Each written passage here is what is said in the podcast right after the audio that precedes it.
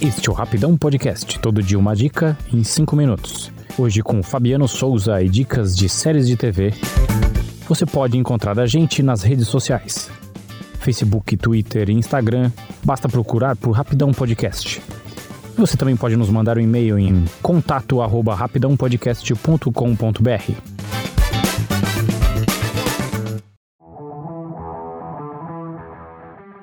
Acharam que não ia ter série nostalgia no último Rapidão? Acharam errado, criaturas.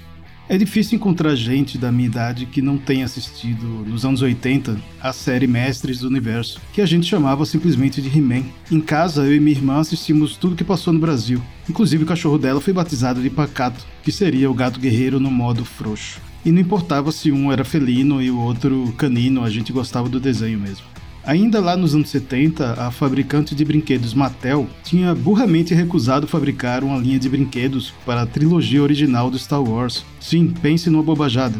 Depois resolveram aproveitar o aquecimento do mercado e investiram na produção de personagens. E assim como Transformers, Barbie e Thundercats, o desenho animado Mestres do Universo foi criado para promover uma linha de bonecos de hominho, Hoje a gente lembra com nostalgia, mas era uma animação bem simples, que usava a técnica de rotoscopia, que é desenhar sobre uma imagem para capturar os movimentos, e tinha várias cenas repetidas, onde só trocava um cenário. He-Man sempre rolava no chão do mesmo jeito. As poses eram sempre as mesmas, mas isso passava porque a gente queria mesmo era ver o esqueleto tomando uma piaba.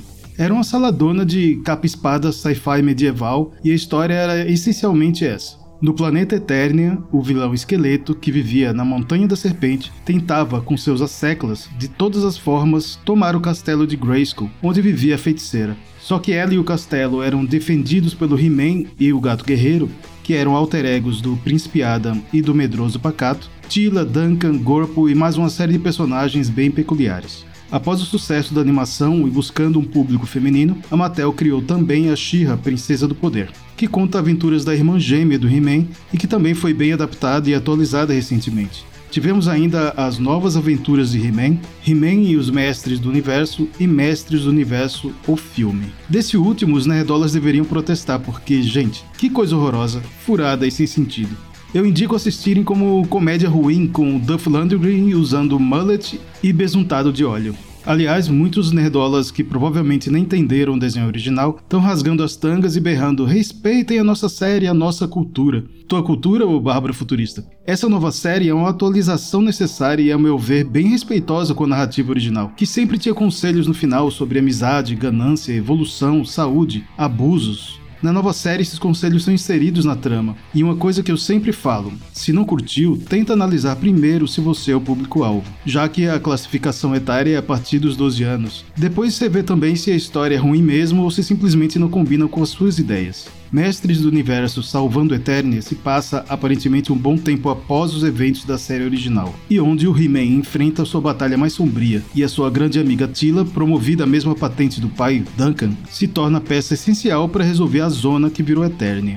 O elenco é recheado de talentos como a Lina Headley, a Cersei de Game of Thrones, o Liam Cunningham, o Sordavos, também do Game of Thrones, Alicia Silverstone, de Patricinhas de Beverly Hills, o cantor Henry Rollins, de Rollins Band, Alan Oppenheimer, que dublou o esqueleto na primeira versão dos Mestres, e Mark Hamill, o Luke Skywalker e melhor coringa do planeta como vilão esqueleto, que está muito bem só para variar com a coprodução do Kevin Smith, uma das criaturas mais nerds no bom sentido que já pisaram no planeta, Mestres do Universo Salvando Eternia tem 5 episódios na primeira parte, com mais ou menos 25 minutos. Está disponível na Netflix e a segunda parte, que também terá 5 episódios, está quase finalizada e deve estrear em breve.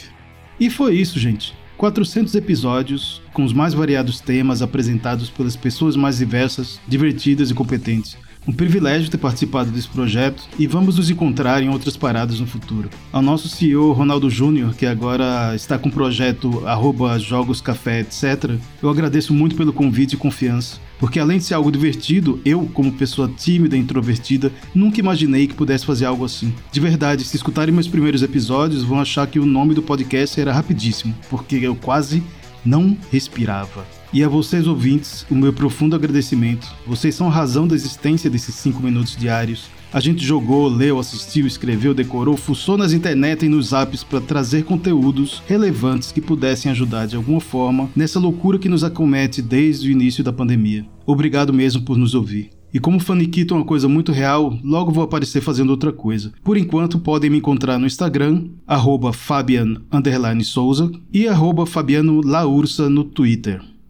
A história de hoje foi sobre algo mais valioso do que ouro ou prata. Chama-se amizade.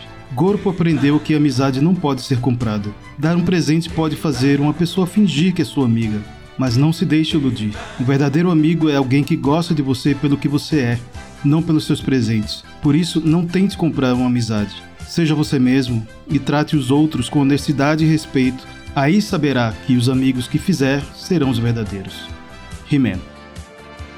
E eu quero dedicar esse episódio ao incrível Orlando Drummond, um dos maiores dubladores do Brasil, que dublou a versão original do Pacato Gato Guerreiro. E esse jovem de 101 anos nos deixou ontem, e eu tenho certeza que eles sempre serão inspiração para artistas dubladores do país.